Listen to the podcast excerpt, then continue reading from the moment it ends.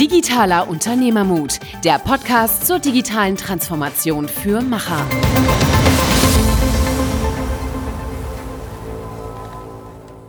Hallo und willkommen zu einer neuen Folge Digitaler Unternehmermut mit Niklas und Michael. Wir sprechen heute mit Nanosh Adams. Er ist Entwicklungsleiter, Softwareentwicklungsleiter bei der Comedera. Und wir sprechen heute über die Veränderung äh, der Softwareentwicklung, wie Softwareentwicklung die Kultur eines Unternehmens verändert. Wir sprechen über agiles Entwickeln ähm, versus den Waterfall, das klassische Entwickeln. Und wir sprechen über Talentfindung, Talentbindung, was mittelständische Unternehmen tun müssen, um sich in dieser neuen Welt äh, tatsächlich die richtigen Talente zu sichern und diese auch nachhaltig für sich äh, zu entwickeln. Niklas, was fandest du besonders spannend? Ja, besonders spannend fand ich, dass sich die Rolle des Entwicklers sehr stark verändert hat in der letzten Zeit. Früher war es so, er musste wirklich einfach Sachen abarbeiten, hat was vorgegeben bekommen und hat das dann mehr oder weniger stumpf in die Tasten gehauen. Und mittlerweile ist es so, die Entwickler müssen sich viel mehr mit den anderen Gewerken beschäftigen, müssen sich viel mehr öffnen, müssen verstehen, was ist überhaupt das Problem, um dafür dann wirklich spezifische Lösungen zu entwickeln. Und äh, ich glaube, das ist halt den meisten Leuten vielleicht nicht bewusst, wie stark sich das verändert hat in den letzten Jahren oder in den letzten Jahrzehnten und ähm, braucht einfach eine ganz andere Art von Entwickler, um erfolgreich zu sein heutzutage. Okay, dann wünschen wir euch viel Spaß beim Anhören.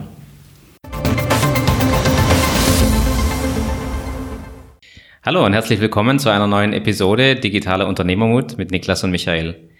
Wir haben heute einen Gast, den Nanosh Adams, Lead Softwareentwickler bei der Convidera.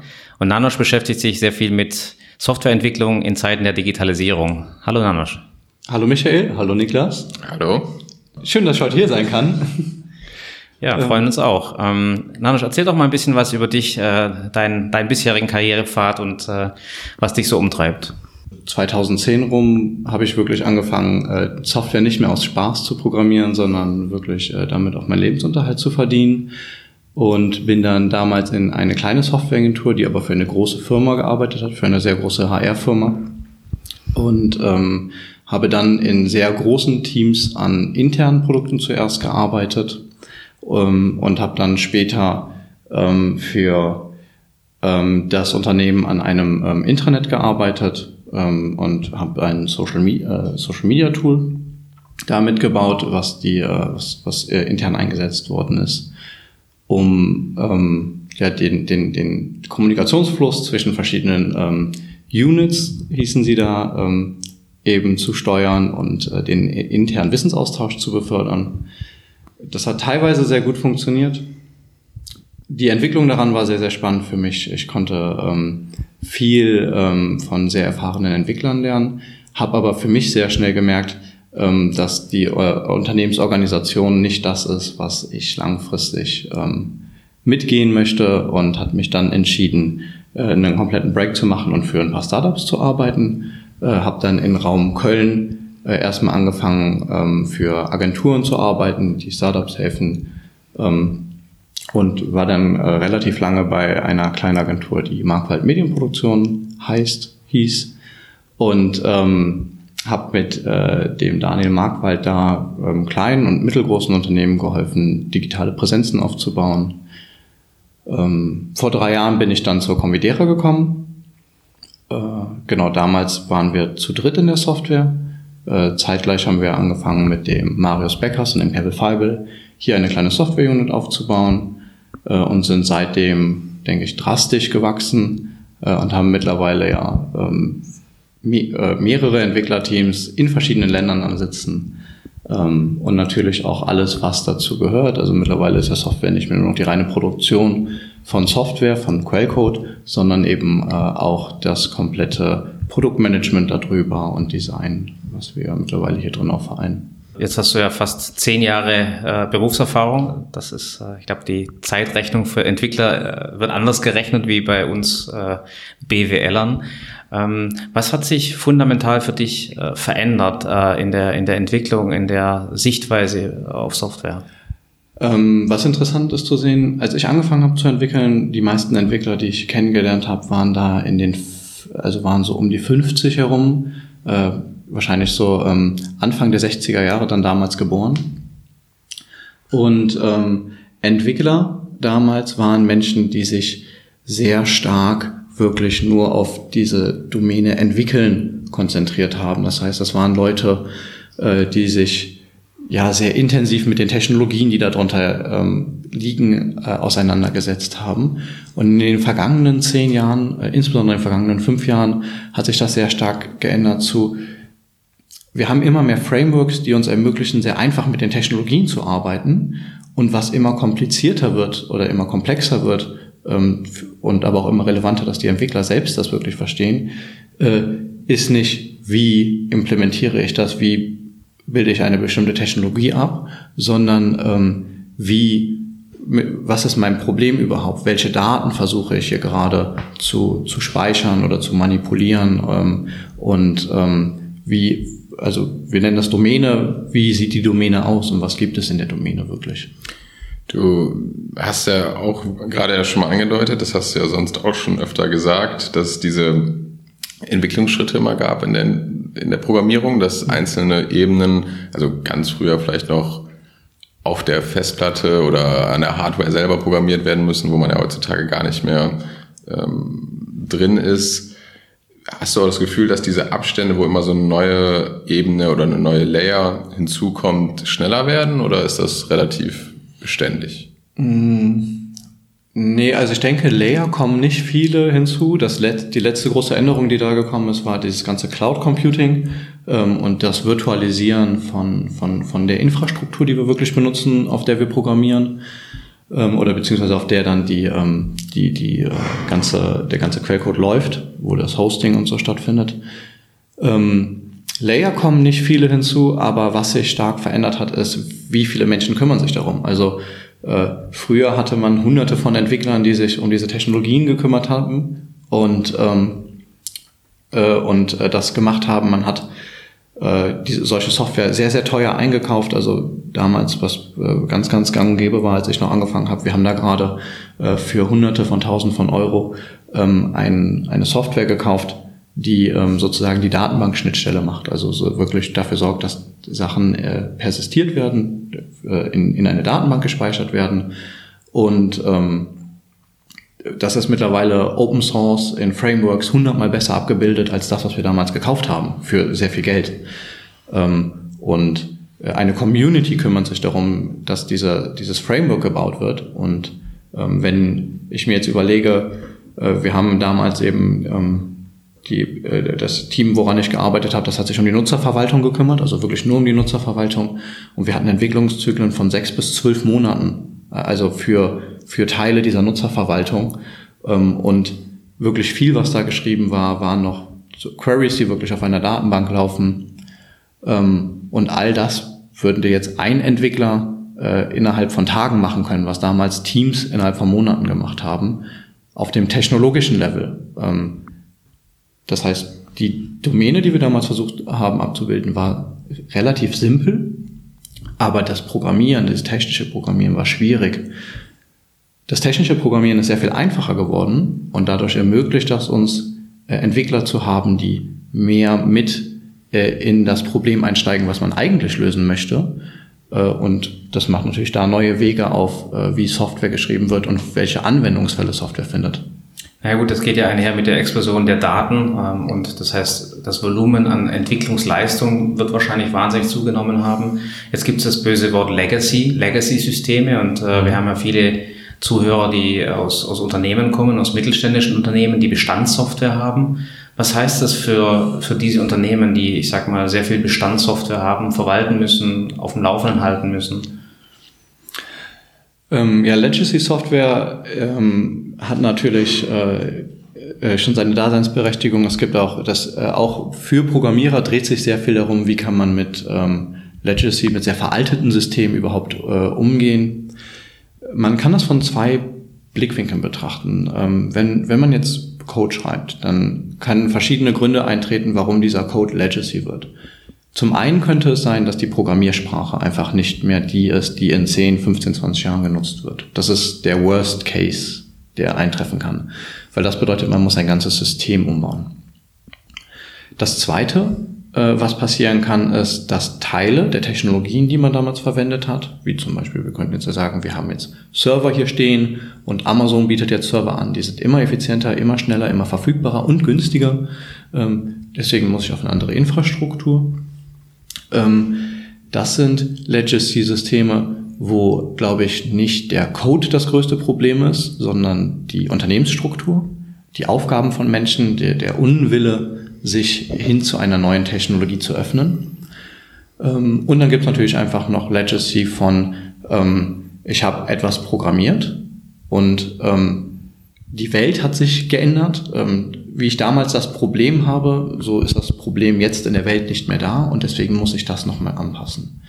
Und dieses letzte Problem, das kriegt man eben nur in den Griff, wenn man anfängt, die Entwickler wirklich mit Teil an, dem, an der Problemlösung haben zu lassen. Also schon in der Konzeption ähm, die Entwickler mit reinzunehmen oder zumindest Verantwortliche, die später für den Code auch verantwortlich sind, in der Konzeption schon mit dabei zu haben, so dass äh, Entwicklung oder der Code, der geschrieben ist, wirklich nur noch ein Abstraktionslevel ist von dem, von der Idee, von, der Konzept, von dem Konzept, was wir gemacht haben und nicht, dass da eine Divergenz ähm, passiert zwischen dem, was man implementiert und dem, was man sich vorgestellt hat. Das heißt aber auch, der Entwickler muss sich weiterentwickeln, äh, weg von Bits und Bytes hin zu Problemstellungen besser erkennen, ich sag mal, kaufmännische Prozesse auch selber zu verstehen, besser zu verstehen. Das heißt, das Profil des Entwicklers wird ja dann auch ein komplett anderes sein. Ja, definitiv. Also ich glaube, das haben wir auch stark in der Convidera natürlich gemerkt mit unseren ersten Entwicklungsteams und wie wir uns weiterentwickelt haben, dass die Profile, die wir gesucht haben am Anfang, technisch sehr aversiert waren.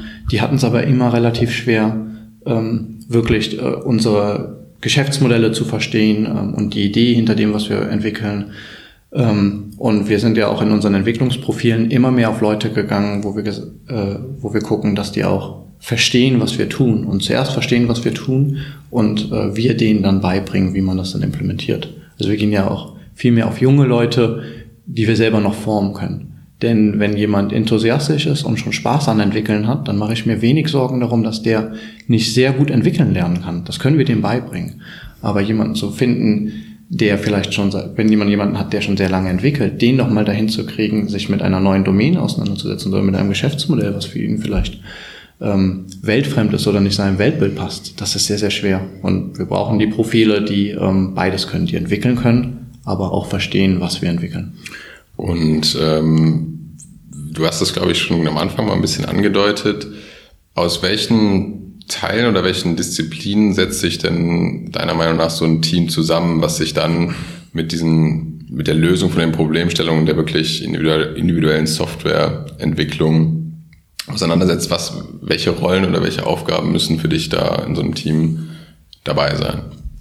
Ähm, das variiert für ein wenig von von dem, was man machen möchte natürlich. Ähm, wenn ich jetzt äh, eine Blockchain bauen möchte für Automobilhersteller, äh, mit der Automobilhersteller tracken können, wo ihre Autos sind oder wo getankt wird am meisten oder sowas, ähm, dann würde ich natürlich ähm, vielleicht weniger visuell aversierte Menschen brauchen, als wenn ich äh, eine Experience für den Endkunden schaffen möchte. Ähm, ich glaube, wenn man das pauschal runterbrechen möchte, kann man sagen, es ist einmal sehr gut, jemanden zu haben, der sich wirklich produktseitig mit, mit einer Software beschäftigt, der sich überlegt, der auch frei denken darf hin, was wäre das Optimum ähm, und, und, und, und der kreativ ist in der Konzeption, in den Ideen, was man an Funktionalität und an Services bereitstellen kann für eine Person. Äh, wir nennen diese Person Produktowner oder Produktmanager. Ähm, dann natürlich avisiert. Ist, nur mal kurz danach sagen, ist diese Person auch schon jemand, der selber Entwickler ist, technisches Verständnis hat, oder ist das jemand, der eher aus dem ja, Marketing, ähm, Customer Experience Bereich kommt? Ähm, also ich kann mir beide, beide, beide Wege sind gangbar. Ich denke, ähm, es ist realistischer, dass er aus dem Marketing kommt. Okay. Ähm, genau. Äh, eine gewisse Grundaffinität zu Technologie sollte da sein, weil ähm, damit man seines Lebens glücklich wird in diesem Job, äh, sollte man vielleicht auch äh, gut mit Entwicklern klarkommen. Das heißt, diese Person sitzt in einem Entwicklungsteam für mich. Und äh, das ist natürlich sehr, sehr wichtig, dass da eine grundtechnologische Affinität ist. Da sprichst du aber eine, eine wichtige Veränderung nochmal an. Das heißt, äh, das Thema Leadership äh, in, dem, in dem Fall, weil Ich meine, was wir kennen, ist der klassische CTO, CIO, der sehr stark diese IT-relevanten Menschen führt. Der zukünftige, ich sag mal, Leader von, von Entwicklungsabteilungen, wie du ihn beschreibst, muss ja dann aber auch solche Menschen führen können, die Geschäftsmodelle verstehen, die marketinglastiger sind, etc. Äh, ist das, ist das ein Anforderungsprofil oder wie würdest du das bewerten? Absolut. Also ich denke, äh, nicht nur die Leute, die marketinglastiger werden, sondern da kommt ja noch eine andere Domäne hinzu, und zwar die der visuellen Kreation äh, oder der Nutzer-Experience-Kreation, also alles, was in Richtung UI und UX-Design geht, ist für mich auch oft in ähm, Entwicklungsteams verankert. es kommt ein bisschen darauf an, ob wir versuchen, ein äh, eine komplizierte Software zu bauen, die vielleicht ein sehr klassisches Problem lösen soll. Da kann man sich natürlich einen, Marke, einen Waterfall-Entwicklungspfad äh, vorstellen, der äh, gut funktioniert, wenn das noch getrennt ist. Aber in dem Moment, in dem man vielleicht neue Geschäftsmodelle ergründen möchte, glaube ich, dass man auf diese äh, interdisziplinären Teams angewiesen ist, die crossfunktional arbeiten können und müssen. Und natürlich ist auch die Person, die das leitet, äh, angewiesen, mit verschiedensten Profilen arbeiten und die vorantreiben zu können. Also wir brauchen, glaube ich, weniger starke technische Menschen da in leitender Führung. Ähm, das ist schlecht für mich, weil ich bin sehr te stark technisch äh, und in einer leitenden Position da. Aber ich glaube, das ist nicht das Wichtigste, sondern für die Person ist es wirklich wichtig, dass sie Teams führen können, dass sie äh, auf Profile zugehen können. Also, du hattest jetzt ja noch eine Trennung reingebracht, die würde ich gerne noch mal ein bisschen mehr rausstellen. Du hast gesagt, es gibt auf der einen Seite dieses klassische Wasserfall-Projektplanung, das heißt, ne, jedes, jeder Teilbereich schließt sich erstmal ab und folgt aufeinander und braucht aber auch dann jeweils den Input von dem Teilbereich davor. Konzeption, dann wird das äh, Produkt designt, dann wird es entwickelt, jetzt mal ganz grob gesagt. Und dann gibt's ja eher, ne, ist ja auch so ein riesen Buzzword, diese agile Entwicklungsmethodik. Ähm, vielleicht könntest du da noch mal ein bisschen mehr drauf eingehen, wann welche Methodik Sinn macht und ähm, mhm. weil du sagst ja selber, immer agil ist ja nicht, also es ist nicht immer die Lösung oder nicht immer die beste Lösung, ne? Ja, richtig. Ähm, ich glaube, darüber kann man fast einen eigenen Podcast machen, deswegen versuche ich das nur ganz kurz anzureißen. Das fällt mir persönlich immer ein bisschen schwieriger. Ähm, wenn du, man, man kann die Herausforderung, die vor einem liegt, ähm, versuchen zu unterteilen. Ähm, man versucht das in komplexe oder komplizierte Probleme zu teilen. Äh, um vielleicht einfach kurze Beispiele zu geben, um nicht ewig darüber zu Theorie philosophieren. Ähm, sagen wir, wir wollen ein ähm, Porsche bauen. Dann den Porsche 911, der schon gebaut worden ist. Äh, dann ist das definitiv nichts, was wir agil angehen sollten. Wir sollten also nicht jetzt mal anfangen, irgendwie Reifen zu bauen, wir drei, äh, und gucken, wie wir von da an jetzt weiter diesen Porsche bauen. Da kommt einfach nichts Schönes bei rum. Sondern wir sollten uns hinsetzen und das planen. Und wenn wir das geplant haben und vielleicht Experten oder sehr wahrscheinlich Experten hinzuholen, Domänenexperten oder Subject Matter Experts, äh, die uns dann helfen können, das weiter zu planen, die Detailschritte zu machen und sowas. Und wenn das geplant ist, fangen wir die Implementierung an. Und die richtigen Leute fangen an zu machen. Das heißt, wir haben eine sehr lange planerische Phase äh, und darauf folgt eine Wasserfallimplementierung. Das hat man immer, wenn man ähm, eher in diesem Exploit drinne ist. Also wenn man versucht, äh, Prozesse zu optimieren oder ähm, schon etwas Bestehendes hat. Wenn ich jetzt irgendwas gerade in Akten habe und das jetzt digitalisieren möchte oder sowas, dann lohnt sich das immer mehr, weil da ist es etwas, wo schon viel da ist wenn schon sehr viel da ist einfach, was erstmal aufgenommen werden muss und ähm, dann sozusagen äh, umsetzt, dann hat man komplizierte Probleme und sollte eher versuchen, den klassischen Weg zu nehmen und eine Wasserfallimplementierung. Das ist günstiger, das ist risikoloser und ähm, das führt genauso zum gewünschten Effekt. Wenn aber vielleicht einfach noch nicht viel da ist, zum Beispiel noch kein, gar kein Geschäftsmodell da ist für ähm, eine Idee oder ähm, noch gar keine Online-Präsenz da ist oder sowas oder gar kein Zugang zum direkten Endkonsumenten da ist, dann, ähm, dann, dann, dann hat man dieses Wissen nicht, was man braucht, um diese lange Planung zu machen. Man kann das versuchen und man wird da auch irgendwo ankommen. Das Problem ist natürlich, dass man nicht da ankommt, wo man möchte, weil man das von Anfang an nicht weiß. Also jetzt hier, hier vielleicht als Beispiel, wenn ich dich in einen dunklen Raum stelle. Der Raum ist komplett dunkel. Äh, und ich führe dich damit ähm, Augenbinde rein und mach den zu. Und ich sagte, geh in die andere Ecke. Äh, hier stehen übrigens Sachen drin. Egal wie lange du in deiner Ecke, Startecke stehen bleiben wirst, du wirst dir nicht den Weg ausmalen können, den du brauchst, um in einer anderen anzukommen. Was du tun musst, ist, du musst loslaufen und wenn du irgendwo gegenläufst und einen Schritt nach links machen musst, musst du dir das merken und wissen, dass du später wieder mal einen Schritt nach rechts machen musst, um anzukommen. Ähm, das ist das, was wir unter iterativen Arbeiten äh, uns vorstellen. Du musst anfangen, an den Markt zu gehen, du musst anfangen, Informationen zu kriegen, Daten zu kriegen, äh, basierend auf denen du dich weiterentwickeln kannst und auf denen du dein Produkt weiterentwickeln kannst. Jetzt sind wir eigentlich in beiden Modellen unterwegs ähm, und, und haben Erfahrungen gesammelt zu beiden Modellen.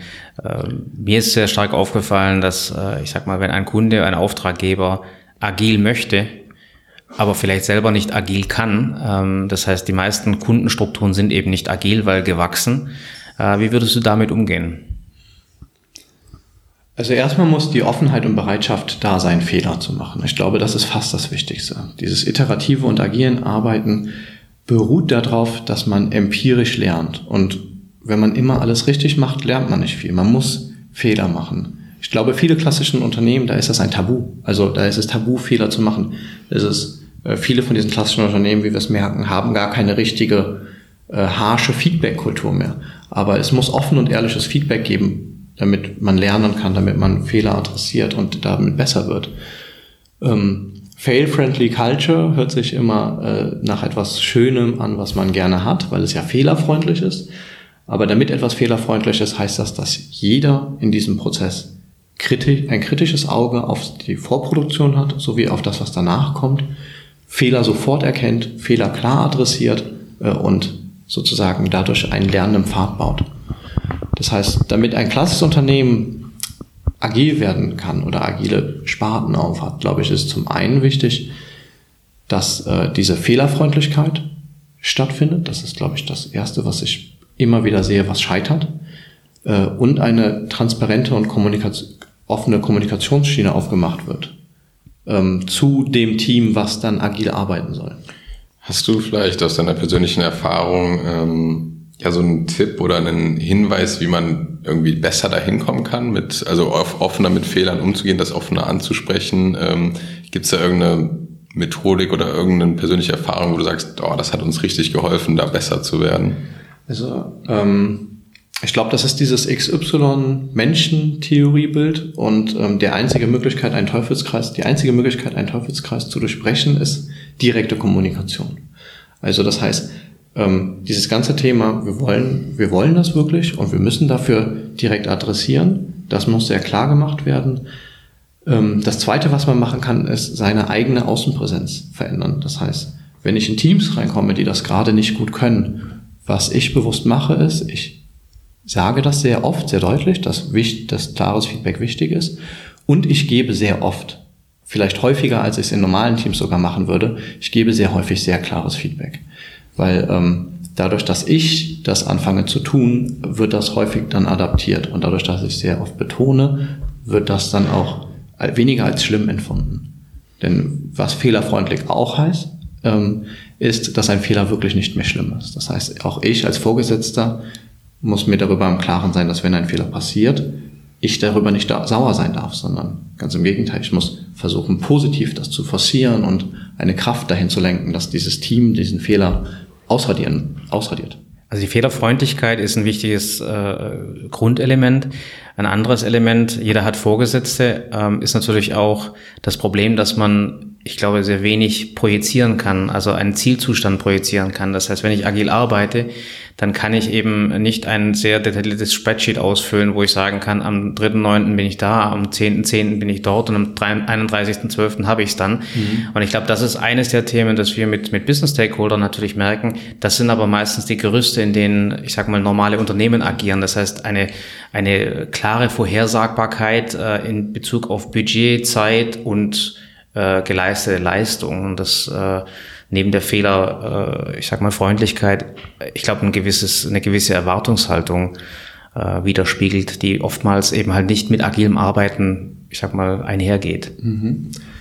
Ja, das stimmt. Also zuerst, es gibt ja gar kein ganz klares Ziel. Es gibt keine 500 Meter zu laufen, was man messen kann oder sowas, sondern ähm, agile, agile Teams arbeiten meist äh, gegen Visionen. Das heißt, ich möchte eine bestimmte Experience für den Endnutzer äh, bestmöglich äh, machen oder ähm, ich möchte diesen langwierigen Prozess, den man gerade macht, ähm, äh, sehr stark vereinfachen oder sowas. Also wenn man jetzt mal ein Beispiel nimmt, könnten wir uns ja als Vision setzen.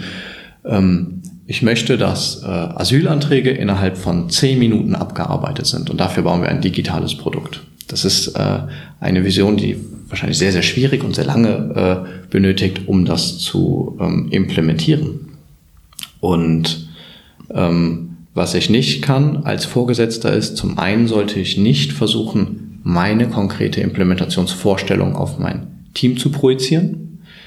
Ähm, ich sollte natürlich mein Wissen versuchen, zu diesem Team zu transformieren oder sowas, aber ich sollte den nicht machen, da müsst ihr einen Button hinbauen und hier müssen noch die Daten eingegeben werden, sondern ich muss versuchen, sie über diese Ziele, die ich, denen, äh, die ich setze, zu managen, äh, Wissen dokumentativ zu machen und transparent für die Leute ähm, denn ein Entwicklungsteam besteht zum einen dann aus vielen Facetten, aus vielen Personen, die das Problem anders betrachten können. Das muss ich erstmal reinnehmen. Und wenn ich mit dem Hiring zumindest einen halbwegs guten Job gemacht habe, auch aus vielen cleveren Leuten. Und diese Menschen haben viel mehr Zeit als ich als Führungskraft, sich mit diesem Problem auseinanderzusetzen. Ab einem gewissen Punkt, und der ist nicht ab Tag eins, aber ab Monat drei, kennen die sich wahrscheinlich besser mit meiner Zielgruppe aus, weil das auch Marketiere sind und sowas. Und die kennen sich besser mit den Problemen, die auf dem Weg liegen, aus, als ich selber. Ähm, ich glaube, vielen äh, Fachkräften, die jetzt in leitende Position gekommen sind, fällt das sehr schwer.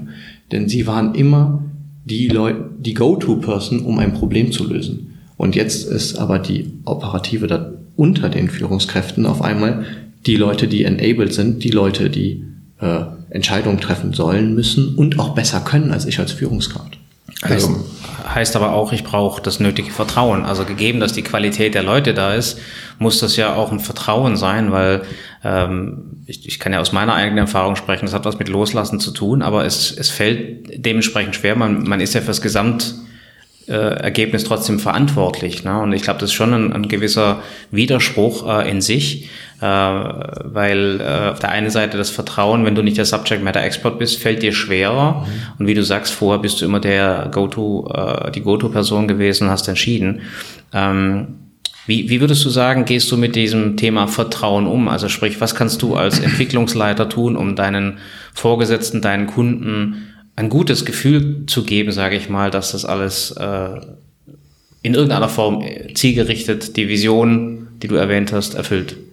Ja, also ähm, da sind viele Sachen drin, die für mich ähm, nicht einfach zu lösen sind.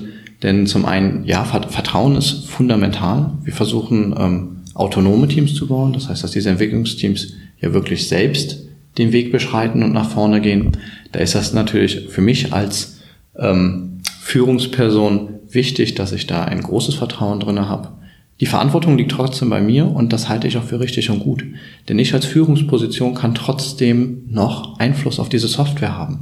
Vertrauen darf nicht in Desinteresse münden. Ne, das ist das Schlimmste, was passieren kann. Denn viele Leute, äh, von die, äh, wenn ich mal in einem autonomen, als ich in autonomen Teams gearbeitet habe, äh, ist es oft anderen Führungskräften passiert, dass dieses Vertrauen in ein für mich gefühltes Desinteresse äh, gemündet ist. Und das ist das Schlimmste, was passieren kann. Äh, als man darf sich nicht als Führungsperson rausziehen. Ganz im Gegenteil, man muss viel präsenter werden als vorher. Vorher war man die Go-To-Person. Das heißt, von mir wurde gepult konstant. Ähm, in dem Moment, in dem ich ein autonomes Team habe, werden die irgendwann aufhören zu pullen. Und zwar in dem Moment, in dem die mich überholt haben. Ab dann muss ich anfangen, aktiv zu pushen und aktiv zu managen.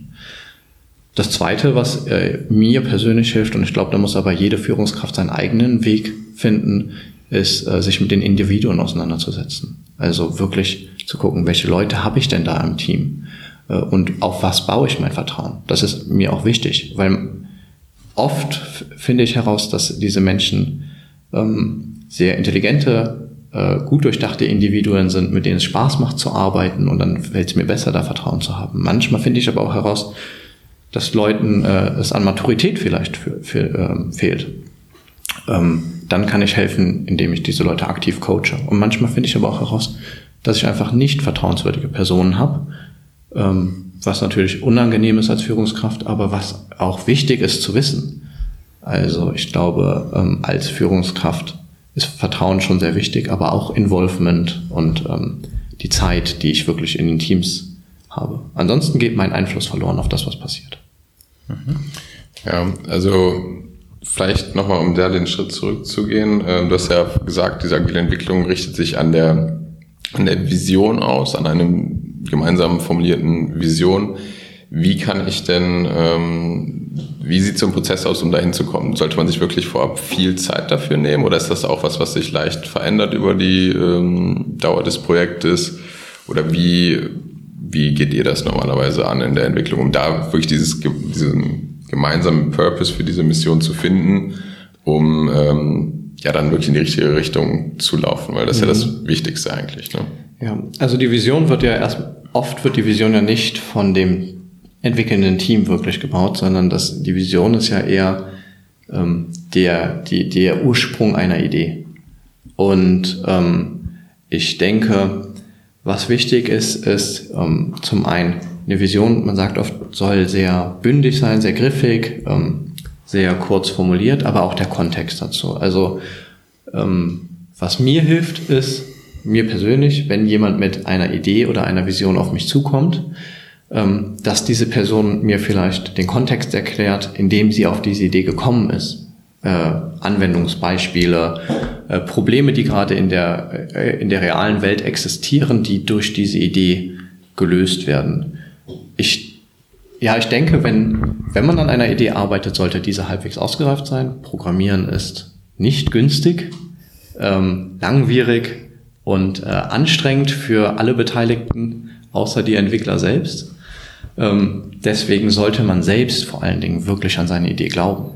Also wenn ich einen kurzen Gedankenblitz äh, habe und äh, den dann schon implementieren lasse, dann kann das oft für mich selbst in Frustration enden, weil ich nicht an meine Idee glaube. Denn dass man da ganz klar investiert und dass das viel Geld kostet und auch eine gewisse Zeit braucht, bis das gut ist. Ne, iterativ arbeiten ist nicht Iterationsschritt nach Iterationsschritt eine gerade Linie zum Ziel, sondern das Ding macht Loopings, Kurven, äh, man geht nach links, man geht nach rechts. Bis man ankommt, vergeht einfach eine gewisse Zeit. Und wenn ich selbst nicht komplett an meine Idee glaube, dann komme ich nicht an. Dann habe ich selbst den Atem nicht. Das ist ein sehr guter Punkt. Ähm, du hast dich ja auch sehr, sehr viel mit äh, Organisationsformen beschäftigt und hast da sehr viel recherchiert.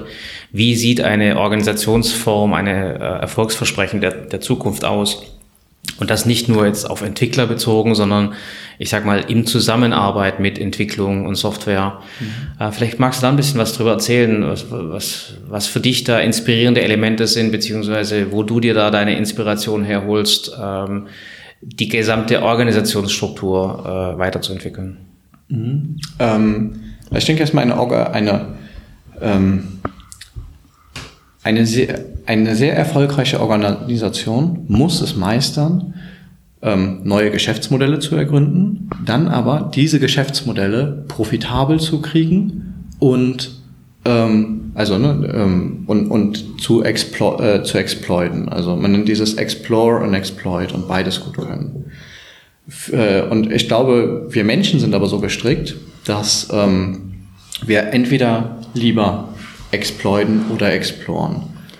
Vielleicht, ähm, vielleicht kannst du kurz nochmal Explore, Exploit, also Explore ja, im Sinne von. Genau, also äh, ex, äh, ich fange erstmal an, äh, Exploit, das sind vielleicht eher die jetzt klassischen Unternehmen, die sind äh, eher auf Profit getrimmt, äh, sind hierarchisch aufgestellt, da man sehr klar sagen kann, diese Person kann diesen Job am besten machen und dann eben in einer guten Hierarchie, Baumform äh, sich aufstellen kann. Ähm, sie sind eher privat, also Informationen liegen nur da, wo sie liegen müssen und werden ähm, auch nur da behandelt. Ähm, sie sind sehr stark auf Controlling und Planning ausgelegt ähm, und haben dadurch eben eine sehr hohe Effizienz. Also da verdient ein Unternehmen Geld und das ist wichtig, damit ein Unternehmen ähm, funktionieren kann. Also, genau, da geht es ja darum, um die genau. ja, sag ich mal, Optimierung oder in Anführungsstrichen, wenn man es jetzt Wort für Wort übersetzt, Ausnutzung von einem bestehenden Geschäftsmodell, dass man das so effektiv wie Genau, das sind diese Cash Cows, ähm, wenn man ja. diese Growth Share Matrix, ich habe jetzt kein Marketing studiert, aber ich glaube, sie heißt Growth Share Matrix, äh, nimmt, dann sind das äh, unten rechts die Cash Cows. Also das heißt, äh, ein äh, sehr äh, hohes Marktvolumen mit geringem Wachstumspotenzial und das dann, wie du sagst, ausschöpfen, ähm, äh, ist dann sozusagen das, was man macht. Ähm, Exploit, äh, nee, Explore, genau das Exploit. Explore äh, heißt im Endeffekt neue zukunftssichernde Geschäftsmodelle ergründen. Das sind in dieser Growth Share Matrix dann die Question Marks. Äh, Korrigiere mich, falls, wenn ich äh, was falsch sage, aber ich Passt. hoffe, das ist richtig. Ähm, und ähm, genau, die, äh, da geht es natürlich viel eher darum, da, da braucht man Unternehmen, die eher visionsgetrieben sind, ähm, Netzwerkstrukturen haben, denn man kann Aufgaben noch nicht klar zuordnen. Ne? Das heißt, äh, wenn wir noch gar nicht wissen, ist eine App besser als eine Web-Applikation, ist Social Media, müsste ich Social Media Marketing machen oder Litfaßsäulen bedrucken. Ähm, wenn ich das alles noch nicht zu 100 Prozent weiß, kann ich noch keine Hierarchie aufbauen und sagen, diese Aufgabe Litfaßsäulen zu bedrucken liegt da und die Aufgabe Social Media zu liegen liegt da. Das heißt, ich brauche eine Netzwerkstruktur, in die ich Aufgaben reingeben kann äh, und sehe, dass sich das eher selbst organisiert tut äh, ist es schwierig, äh, klar zu kontrollieren, denn ich kann vielleicht noch gar keine guten Zielangaben machen, auf denen ich Controlling mache. Ähm, das heißt, was ich eher versuche, ist einen, ähm, ja, äh, ein, ein, einen ähm, lernenden Ansatz zu, äh, zu bauen, ähm, der es mir schafft, aus der Historie zu sagen, werden wir besser. Also ne, ich versuche meine, meine Leute auch dahin zu empowern, also denen zu ermöglichen, selbst zu gucken, bin ich auf Track oder nicht. Man nennt das Value Streams schaffen, wo ich sehen kann, hat eine Aufgabe positiv oder negativ gewirkt, also äh, weg von klassischen Controlling auf Zahlen oder sowas hin zu Analyse und Tracking. Ähm, ja, Transparenz ist wichtig, denn da ich nicht weiß, wo welche Aufgaben bearbeitet werden, kann ich nicht sagen, wo sind welche Informationen wichtig. Äh, das heißt, ich muss gucken, wie stelle ich Informationen ähm, transparent zur Verfügung und ich denke, ein gutes Unternehmen muss beides können. Wir kommen gerade aber gerade in Deutschland aus 100, 100 also aus über 100 Jahren äh, Exploit. Das heißt, vor 120, 130 Jahren gab es viele Menschen in Deutschland, die tolle Geschäftsmodelle explored haben äh, und haben angefangen, diese äh, in diesen dann Unternehmen zu gründen und Unternehmen aufzubauen. Und dann kam eine Dynastie von 100 Jahren, die immer weiter Richtung Exploit gehen. Und wir haben viele, gerade mittelständische Unternehmen in Deutschland, die sehr stark äh, nur noch auf Exploit getrimmt sind. Und alles, was Exploren da drin ist, ähm, wurde sozusagen ja immer mehr gekappt, denn sie mussten das nicht. Sie hatten ein sehr gutes Geschäftsmodell, was sich immer weiter hat ähm, ausnehmen lassen, was immer, profit, immer profitabler geworden ist durch Software, und das ist, glaube ich, das, was viele mit äh, dieses, diese disruptiven Markte versuchen zu beschreiben, diese Bücher, die sich darum drehen. Ähm, durch Software haben wir aber äh, eine neue Ära, in der Exploren auf einmal fundamental wichtig geworden ist. Denn alle Geschäftsmodelle, oder es sieht gerade so aus, als ob alle Geschäftsmodelle ähm, digital werden.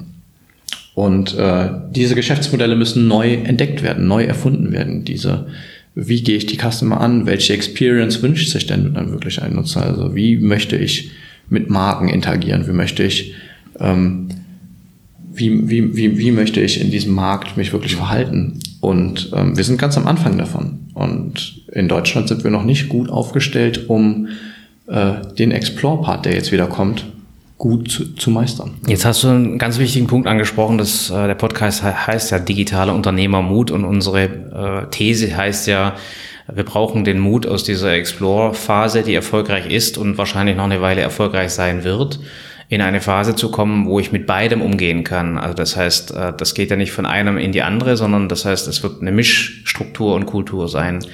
Ich glaube, die Schwierigkeit wird sein, wie kann ich im Prinzip wirklich beides parallel fahren, weil ich kann mir nicht die Cashcow abmelden, äh, während ich im Prinzip explore äh, und neue Dinge äh, erfahre. Was würdest du sagen? Wie, wie, wie, wie würdest du das aus deiner Sicht bewerten? Ähm, also ich denke, das ist eine Investition immer für jedes Unternehmen und ich glaube, die kann nicht direkt im Unternehmen passieren. Äh, selbst so große Unternehmen wie Google oder so merken ja, ne, äh, bilden äh, X.company und sowas äh, also bilden Derivate, die sowohl ähm, physikalisch, also von wo sitzen wir, äh, als auch vom Unternehmen her abgetrennt von den Teilen sind, die sehr stark ähm, im Explore sind. Und meine Tendenz gerade ist zu sagen, äh, der deutsche Mittelstand muss sich auch dahin gehen, muss entweder Partner finden oder das versuchen selbst bei sich aufzubauen, aber gekapselt mit, mit äh, Investitionskapital ähm, muss, muss eben eine neue Form des bestehenden Businesses aufgebaut werden, ähm, wo sich kluge Köpfe dann eben mit eher softwarelastigeren Themen ähm, auseinandersetzen. Ähm, das hast du ja selber gesagt. Ich glaube, der, das eine oder andere Unternehmen in Deutschland hat vielleicht auch das schon verstanden und wollen jetzt in diese Richtung gehen. Und oft ist ja der erste Schritt dahin, die richtigen Leute dafür zu finden. Also die Leute, die dann wirklich dieses Mindset haben, die eher im Explore-Modus unterwegs sind. Ähm, Gibt es für dich irgendeine ja, einen Hinweis oder einen Tipp darauf, wie man solche Leute identifizieren kann und wie man solche Leute auch vor allem motivieren kann, für, für so ein Unternehmen zu arbeiten? Ähm, also identifizieren kann man die, ähm, denke ich, indem man mit denen spricht. Äh, man könnte sogar Typentests machen. Ich glaube ähm, nicht, dass sich Menschen in ähm, nur Persönlichkeiten unterscheiden, äh, sondern auch in Kultur und, und, und, und, und. Und dass es gerade noch ein bisschen zu schwierig ist, um das für uns wirklich zu machen. Nichtsdestotrotz halte ich ähm, sowas wie 16 Personalities oder so für, schon für einen sehr guten Test, der noch viel Aussagekraft darüber gibt, äh, wo befinde ich mich.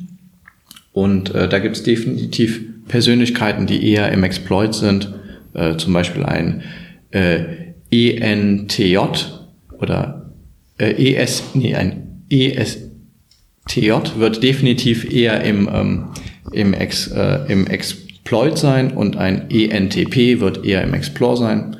Ähm, ich denke nicht, dass man jetzt im Hiring anfangen muss, Typentests zu machen für Leute, äh, sondern man muss äh, wirklich sich mit denen unterhalten. Wenn ich selbst aber für mich noch gar nicht ergründet habe, was heißt denn überhaupt Explore, weil ich so lange in diesem Exploit gearbeitet habe, bin ich selbst nicht die perfekte Person, um das Hiring zu machen. Und ich glaube, am wichtigsten ist eigentlich diese Erkenntnis zu erlangen und ähm, mir dann helfen zu lassen. Ne? Und ob das jetzt Recruiter sind oder Unternehmensberatungen, die einem helfen oder sowas. Ich glaube, es gibt verschiedenste Möglichkeiten, wie man sich helfen lassen kann. Aber ich muss selbst erstmal wissen, dass ich nicht die perfekte Person bin. Oder ich muss mir selbst dieses Wissen aneignen.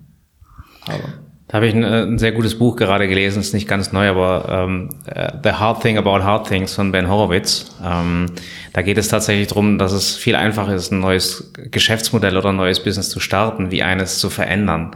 Und ich glaube, dass wir viel mehr Firmen haben, ähm, die eines ver ver verändern müssen, so wie du es vorhin äh, beschrieben hast. Und die Frage ist tatsächlich, äh, die du gerade aufwirfst, wer ist denn der Change Agent? Das heißt, äh, wo finde ich denn den Change Agent, der ich sag mal, das Geschäftsmodell versteht, der auch weiß, dass äh, das, was wir die letzten Jahre gemacht haben, sehr wichtig war und richtig war, aber der eine Organisation dann auch verändern kann in der, Hin in der Hinsicht, dass es eben halt äh, vielleicht loslassen, Vertrauen, ähm, neu denken dann auch zulässt. Und ähm, vielleicht da, äh, da du ja Organisationsformen dir angeschaut hast, äh, was würdest du denn diesen Firmen empfehlen, ich, zum Beispiel rauszugehen, hast du gesagt, was würdest du sagen, was sind so die die möglichen ähm, Wege, die ein Unternehmen beschreiten kann? Ähm, ja, doch, ich denke, hatte ich schon gesagt, ich glaube, macht das nicht direkt bei euch, ähm, weil äh, es sind nicht zwei, äh, es sind nicht 200. Das heißt, ähm, startet nicht zu klein und nicht zu groß. Gerade ähm, was das Team angeht, ich glaube, wenn man zu klein startet, also nur mit zwei, drei Leuten im eigenen Unternehmen, dann fängt man eher an, seine aktuelle Unternehmens Form, seine aktuelle Unternehmenskultur auf diese zwei Menschen zu färben. Und dadurch werden diese zwei Menschen, selbst wenn sie beim Hiring noch die perfekten Kandidaten waren, nach ein, zwei Jahren auch nicht mehr die richtigen Menschen sein, um äh, dieses neue Geschäftsfeld zu ergründen. Und deswegen glaube ich, man muss für diese Unternehmen ähm, eher einen neutraleren Boden finden und da gibt es verschiedene Formen von Inkubation ähm, bis hin zu vielleicht so Startup Places oder so, in denen man ja neu starten kann. Und dann wirklich mit einem guten Team, was nicht direkt 50 Menschen sind, aber eben auch nicht zwei, sondern irgendwo eine gute Mischung ich würde sagen, acht bis zehn Leute, sodass das ähm, einen fruchtbaren Boden findet, äh, dass die sich austauschen können, dass da gemeinsam ein Team entsteht, ähm, was die Möglichkeit hat, ein neues Geschäftsmodell zu exploren und was dann für ein mittelständisches Unternehmen vielleicht die nächste Cash Cow heranzüchtet. Also für dich wäre es dann auch so rein jetzt von dem mm, von dem Themengebiet, an dem die arbeiten sollten, wäre wirklich einfach unabhängig von dem bestehenden Geschäftsmodell dieses Team von zehn Leuten ja mit einer Vision auszustatten, dass sie sagen, gut, ihr überlegt euch jetzt mal, wie kann irgendwie ein komplett neues Geschäftsmodell in dem Bereich aussehen oder wie würdest du die? Ich denke, unabhängig von dem bestehenden Geschäftsmodell, was äh, so also die ähm, Verkaufsstrukturen angeht, viele deutsche Unternehmen liegen ja noch irgendwie in einem zwei- oder drei Stufen Verkauf, äh, definitiv da schon, äh, aber natürlich sehr nah an den Produkten, die man verkauft. Ich glaube nicht, dass die über neue Produkte sich Gedanken machen sollten, sondern äh, weil die Produkte, die wir produzieren, die sind gut und wertig. Ähm, sondern die sollten sich eher über die Geschäftsmodelle, wie vermarkte ich diese Produkte, wer sind die Menschen, die meine Produkte kaufen, Gedanken machen. Vielleicht findet man in diesem Prozess auch wichtige Informationen, die für die Produktentwicklung wichtig sind und man kann seine Produkte anpassen an neue Märkte.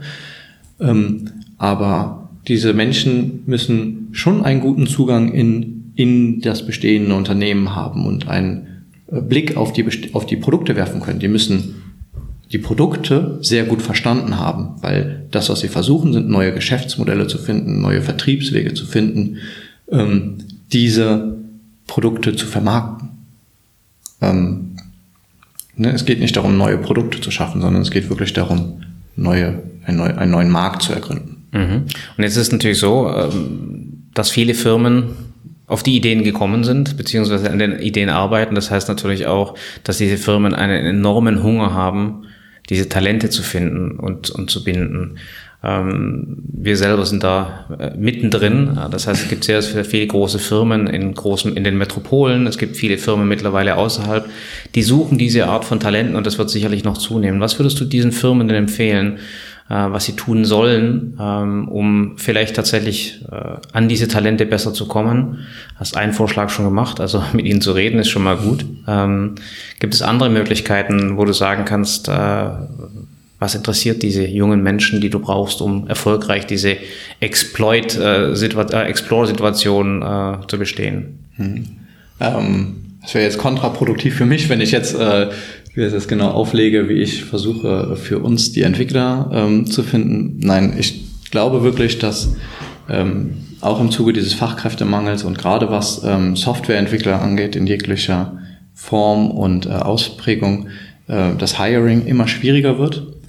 Äh, und dadurch ändert sich auch der Hiring-Markt. Womit es eben nicht mehr getan ist, ist zu sagen, okay, ich schreibe jetzt in meinem 2000 Seelendorf mal den Job aus oder ich gucke mal unternehmensintern, ob sich vielleicht irgendwer darauf hinbewirbt oder sowas, sondern ähm, man muss wirklich aktiv sich Gedanken darüber machen, welches Profil möchte ich haben und was kann ich diesem Profil bieten ähm, und dann dahin gehen, wo diese Profile sind, ob das jetzt gerade Universitäten sind oder aber auch vielleicht schon kleine Software-Schmieden oder sowas. Ne? Also ähm, je nachdem, über welche Größe wir von deutschen Mittelständlern reden, ähm, ist es ja vielleicht sogar eine Option, sich komplette kleine Agenturen zu suchen, wo gerade Softwareentwickler sind, die jung sind, äh, die Lust haben äh, und da zu gucken, ob da Joint Ventures oder Kooperationen möglich sind. Ähm, denn der Markt ist richtig hart umkämpft und es gibt ein paar sehr große Player, gerade in unserem Raum natürlich auch NRW, ähm, die das Hiring sehr, sehr schwierig machen. Und darauf zu warten, dass die zu einkommen, ähm, würde ich nicht empfehlen. Was noch fast noch wichtiger ist, als ähm, die zu sich zu kriegen, ist sich Gedanken zu machen, was kann ich denen hier bieten, damit das bei uns ein, ein, eine tolle Umgebung ist, in der diese Personen arbeiten möchten. Und da ist, glaube ich, schon viel davon wichtig, ähm, diese Leadership-Personen zu haben, die mit verschiedenen Profilen umgehen können, die wirklich ähm, anfangen können, auch eine, ähm, eine Wissenstransformation stattfinden zu lassen. Ähm, das sind oft eher verkopfte Menschen, ähm, diese Entwickler, die, äh, äh die gerne eine, eine Basis haben, in der man lernen kann. Und damit meine ich nicht, wir bieten alle 2000 IHK-Schulungen an und wenn du Lust hast, kannst du zu irgendeiner hingehen, sondern du hast bei uns fruchtbaren Boden, in dem du lernen und lehren kannst. Und äh, ja, so eine Kultur und Struktur muss man einfach aufbauen. Das ist aber unternehmerisch nicht äh, das Einfachste. Das, das, äh, das kann ich bestätigen, aber ich glaube, wenn du dich jetzt in die Lage der äh, Entwickler versetzt, ähm, dann hast du gesagt, äh, Lernen ist wichtig, äh, Inspiration ist wichtig, äh, entsprechendes Leadership ist wichtig. Ähm, wie sieht's denn mit anderen Attributen aus? Das heißt, was will ein junger Entwickler äh, noch, äh, wenn du versuchst, ihn oder sie für dich zu gewinnen?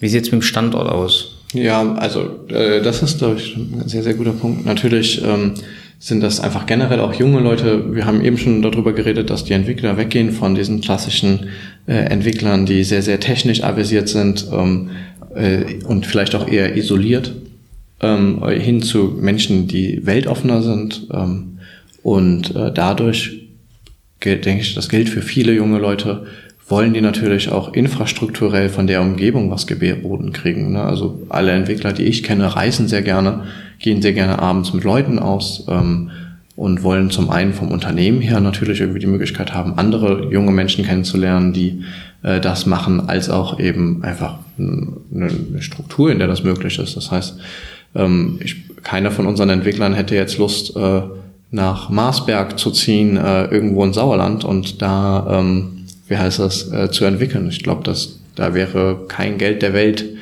äh, möglich, um hier alle Entwickler abzuziehen dahin. Also um kein Bashing aufkommen zu lassen, Marsberg ist eine schöne Gegend, wenn man Freizeit schätzt äh, und Natur, aber äh, wir verstehen natürlich, was du meinst. Ähm, was heißt das in der Konsequenz dann für Unternehmen? Also äh, wenn ich heute ein mittelständisches Unternehmen habe, ähm, ich bin sehr erfolgreich, ähm, weiterhin wahrscheinlich sehr erfolgreich, ich bin aber halt einfach in einem, mit einem Standort verbunden, der vielleicht nicht eben diese Möglichkeiten bietet, ähm, die ein junger, ich sag mal, Mitarbeiter gerne hätte. Was, was würdest du diesen Firmen empfehlen?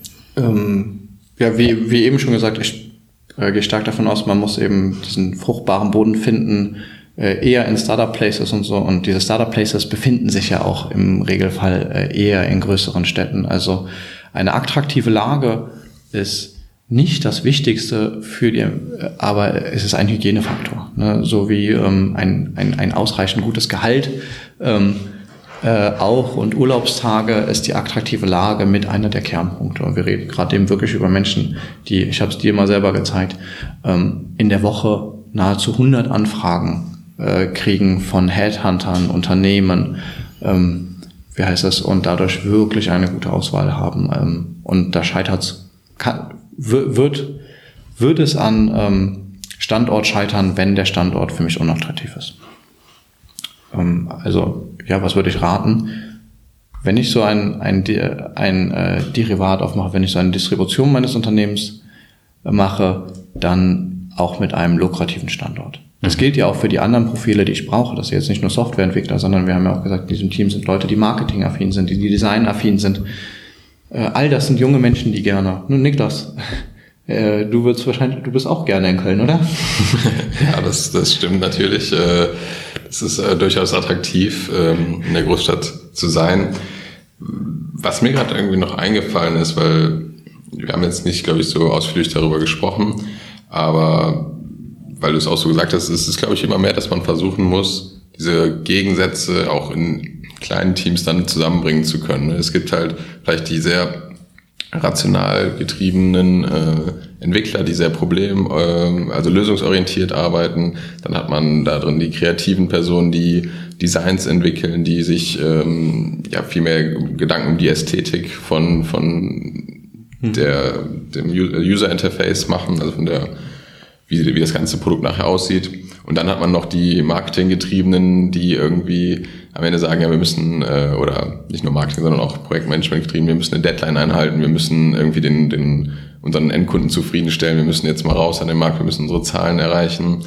Ähm, und was mir da immer nur auffällt, wenn ich von außen auf, äh, auf so funktionierende Teams auch schaue, ist, dass es einfach einen enormen Zusammenhalt halt gibt. Ne? Dass mhm. egal welche Rolle ausgeführt wird und wie unterschiedlich die auch noch sein mag, ähm, jeder versucht den anderen zu verstehen, jeder versucht, sage ich mal, über seinen Horizont zu gehen um, um zu verstehen, was der andere denn ähm, gerade für einen Punkt bringt oder wie er das anmerken kann.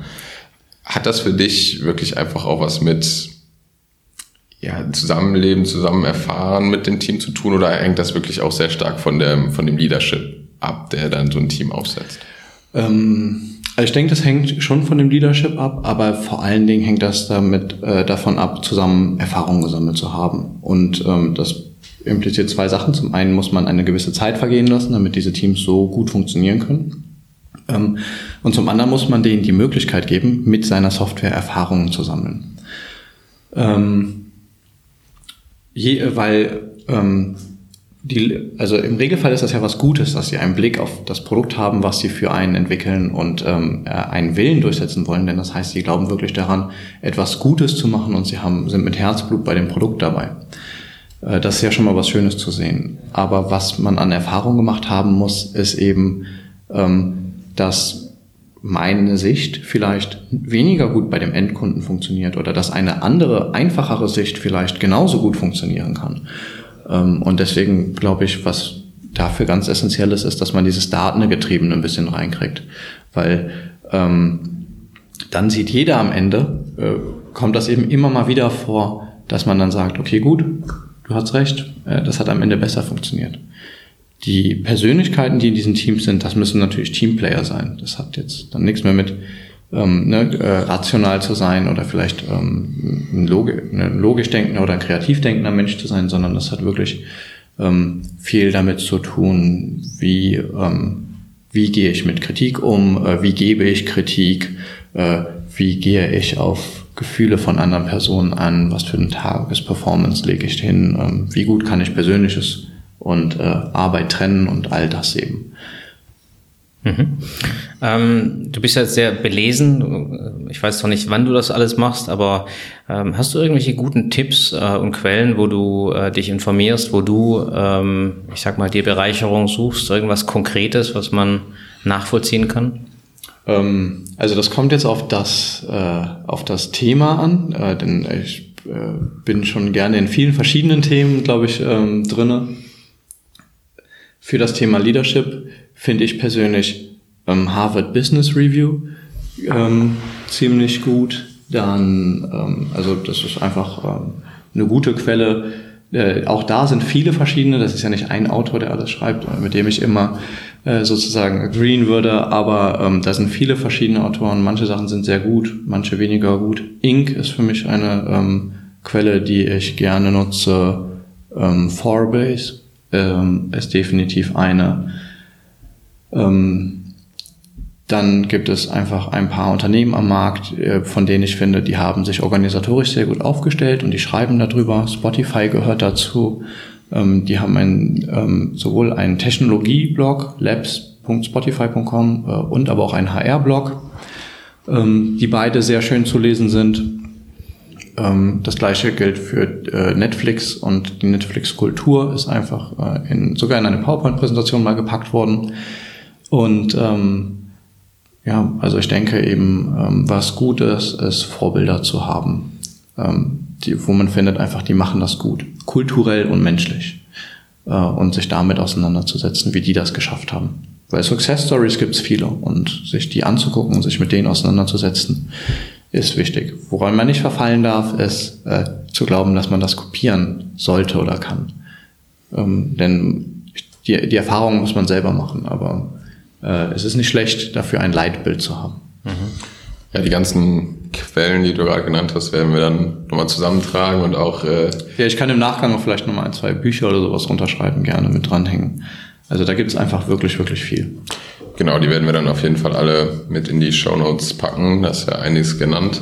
Mhm. Ähm, ja, mit dem Blick auf die Zeit würden wir so, glaube ich, langsam Richtung, Richtung Ende gehen. Ähm, wir haben jetzt ja in, in dieser Folge hauptsächlich darüber gesprochen, ähm, was Entwicklung überhaupt ausmacht, wieso der Stand in Deutschland ist. Ähm, ein Thema, was wir sonst natürlich gerne noch mit reinbringen, ist so über, über dich als Person. Ähm, aber ich denke mal, das können wir vielleicht auch in, eine, in einer weiteren Episode nochmal ähm, angehen, also was du wirklich äh, als Person in deinem Alltag, in deinem Arbeitsalltag machst und auch wie du mit dem Wandel umgehst. Aber ich glaube, das würde jetzt den Rahmen ein bisschen sprengen. Das war, glaube ich, schon genug Input.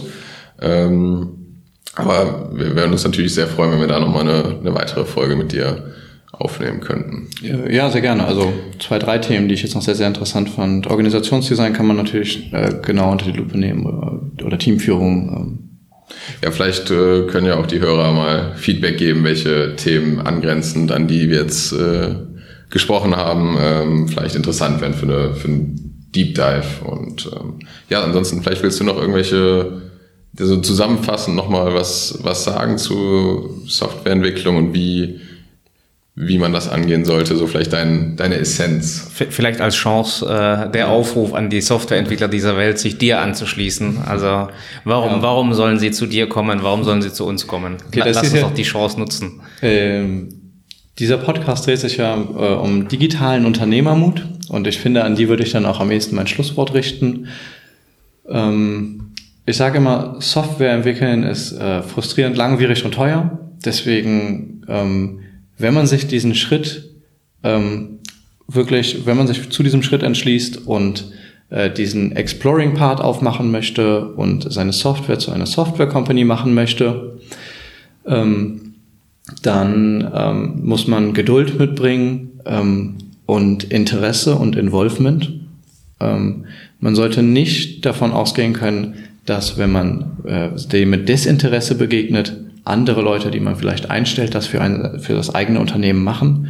Man muss selber da auch die Zügel in die Hand nehmen und sich dafür interessieren und versuchen, da mitzukämpfen. Ähm, an die Softwareentwickler oder an die äh, jungen ähm, digitalen Talente, die das hier hören, würde ich ähm, vielleicht adressieren, dass ähm, diese nicht nur auf die großen Unternehmen gucken sollen, denn glaubt mir, was viel mehr Spaß macht, als für so ein großes Unternehmen zu arbeiten, und das habe ich schon, äh, ist es, so etwas selber mit aufzubauen. Und wir haben in Deutschland viele Hidden Champions, gerade in dem mittelständischen Markt, ähm, was tolle Unternehmen sind, die klasse Produkte geschaffen haben. Wir produzieren die besten Batterien in Deutschland, wo äh, teilweise mit zu Tesla produziert wird und und und äh, und viele andere tolle Produkte hier in Deutschland, ähm, wo man sich drauf konzentrieren kann und diese Success Stories mitschreiben können. Denn der ein oder andere nächste Google, Spotify äh, wird definitiv aus dem deutschen Mittelstand generiert. Und deswegen würde ich jedem jungen, äh, äh, enthusiastischen Menschen eigentlich raten, sich in allererster Linie da umzugucken und nicht bei den Headhuntern oder bei den großen Firmen. Super, dann ähm, Nanosch, vielen Dank für die Zeit und äh, ja, vielleicht hören wir uns äh, nochmal. Der demokratische Aufruf nach Themen war ja schon da. Deswegen danke dir und alles Gute. Ja, danke euch. Ja, vielen Dank, Nanosch. Tschüss. Das war's mit der Episode. Vielen, vielen Dank fürs Zuhören. Ähm, wir hoffen, wir konnten euch einiges äh, mitgeben und wollten euch einfach nur nochmal sagen, wenn ihr jegliches Feedback habt, wenn es Themen gibt, die euch beschäftigen oder ihr Fragen habt oder auch Gäste, die wir mal einladen sollten, könnt ihr uns auf den gängigen Social Media Kanälen erreichen, immer unter dem Tag Digitaler Unternehmermut und auch per Mail sind wir erreichbar. Alle Kontaktdaten verlinken wir euch in den Show Notes. Ja, wir freuen uns einfach und hoffen, dass wir ein bisschen über das Thema digitale Transformation diskutieren können. Bis zum nächsten Mal.